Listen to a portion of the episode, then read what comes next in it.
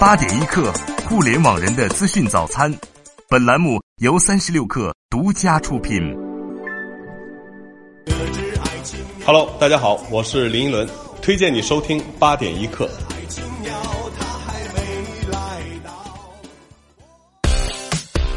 嗨，你好，欢迎收听本期的八点一刻，我是金盛。今天我想跟你说六件互联网圈的新鲜事儿。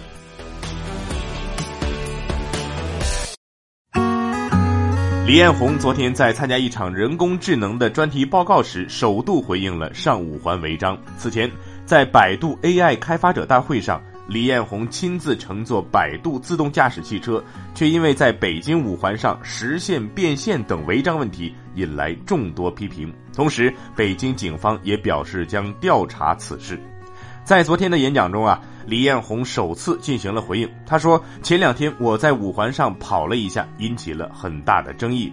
当无人驾驶的技术成熟之后呢，一定比人类司机要更加的安全。”无论经济意义还是社会意义都是非常大的。那看来李厂长对无人车违章上路并没有太多的反省。无人驾驶呢，当然是一项好技术，但是安全恐怕不仅仅在于技术，也在于规则，在于环境。阿里巴巴昨天重启了断档五年的网商大会，马云在大会上首次回应了前段时间旗下的菜鸟和顺丰的矛盾。马云说啊。当时他与顺丰集团董事长王卫并不知道双方产生了摩擦，是在媒体上看到才知道两个公司闹起来了。马云说呢，双方有小摩擦啊，当然是很正常的，可能因为年轻气盛，就像两个夫妻也要吵架嘛。那总体上来说呢，阿里和顺丰的合作还是比较愉快的。马云所说的摩擦是发生在今年六月一号，双方互相指责对方首先关闭了自提柜蜂巢的数据传输接口。让菜鸟和顺丰气不过的是，都认为对方没有超越权限去查询用户数据的权利。为此，双方是上演了多轮口水战。乐视再度面临发不出工资的困境。乐视控股相关负责人昨天说，由于乐视控股及非上市体系面临资金紧张的困境，公司决定将七月份工资推迟一个月至八月十号发放。但是社保公积金公司保证及时足额缴纳。目前呢，已经与员工是进行了沟通。乐视方面说，此次乐视非上市体系员工工资发放推迟，其中重要原因就是招行恶意超出债务二十倍冻结乐视财产，导致乐视非上市资金卡死，对本就资金危机的乐视是雪上加霜啊。那么，随着跨界的品牌越来越多，LV 也不能免俗，正式进军智能穿戴领域，推出了首款为旅途人士量身打造的高科技腕表。这款智能手表搭载了 Android Wear 2.0操作系统，触屏分辨率为三百九十乘三百九十，配备金刚针式表扣和可替换表带，可以通过网络搜索附近的美术馆和旅游景点。当然了，LV 作为奢侈品，它的智能手表呢也是不便宜的，售价是一万七千七百元起，最高两万三千一百元，可以在 LV 专卖店购买。看来啊，Apple Watch 这下可迎来了一位强劲的对手。三月开始发售的任天堂 Switch 成为新世代主机的成功者代表，销量破二百七十万台。有分析师甚至预言，今年 Switch 的销量将反超 Xbox One。卖的这么好的 Switch，自然也成为了黑客们的新目标。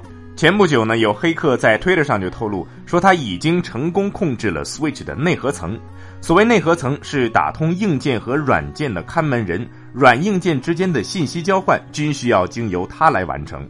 黑客认为自己有机会拿下完整的系统控制权，不过任天堂可能会在数周之内迅速修复这一漏洞，期待黑客好运吧。曾几何时，很多苹果用户买到新 iPhone 干的第一件事呢，就是越狱，借助越狱软件对 iPhone 内的 iOS 系统进行破解，获取更高的权限，让 iPhone 拥有自己的 Freestyle。但今非昔比，截止到目前，最后一个 iOS 越狱工具发布至今已经将近一年了。越狱先驱者 Nicholas Allegra 说：“我觉得 iOS 越狱基本上已经死了。可以说，经过这么多年苹果生态与开放的越狱圈之间的相互博弈，才促使苹果 iOS 持续改进功能。”不管越狱究竟会不会继续存在我们的生活，都让我们给所有越狱团队送以掌声，感谢这十年有越狱的陪伴，让我们更好的体验了 iPhone 这个利器。来给你推荐一份报告，马云提出的新制造火了，可到底什么是新制造呢？它和传统制造区别在哪儿呢？三十六氪研究院新制造研究报告将用数据、图表和缜密的市场调研给出答案。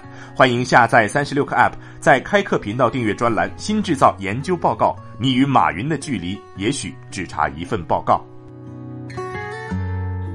好，最后我们来了解部分城市最新的天气情况。北京今天多云，二十六度到三十六度；深圳多云，二十八度到三十二度；上海小雨，二十八度到三十六度；杭州雷阵雨，二十七度到三十四度。提醒上海、杭州的朋友们出门携带雨具，注意出行安全。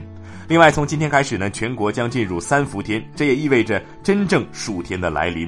以上四个城市的气温全都比较闷热，提醒朋友们要多补充水分，并且注意饮食卫生。以上信息由中国天气通提供。好，今天就先聊到这儿，八点一刻，咱们明天见。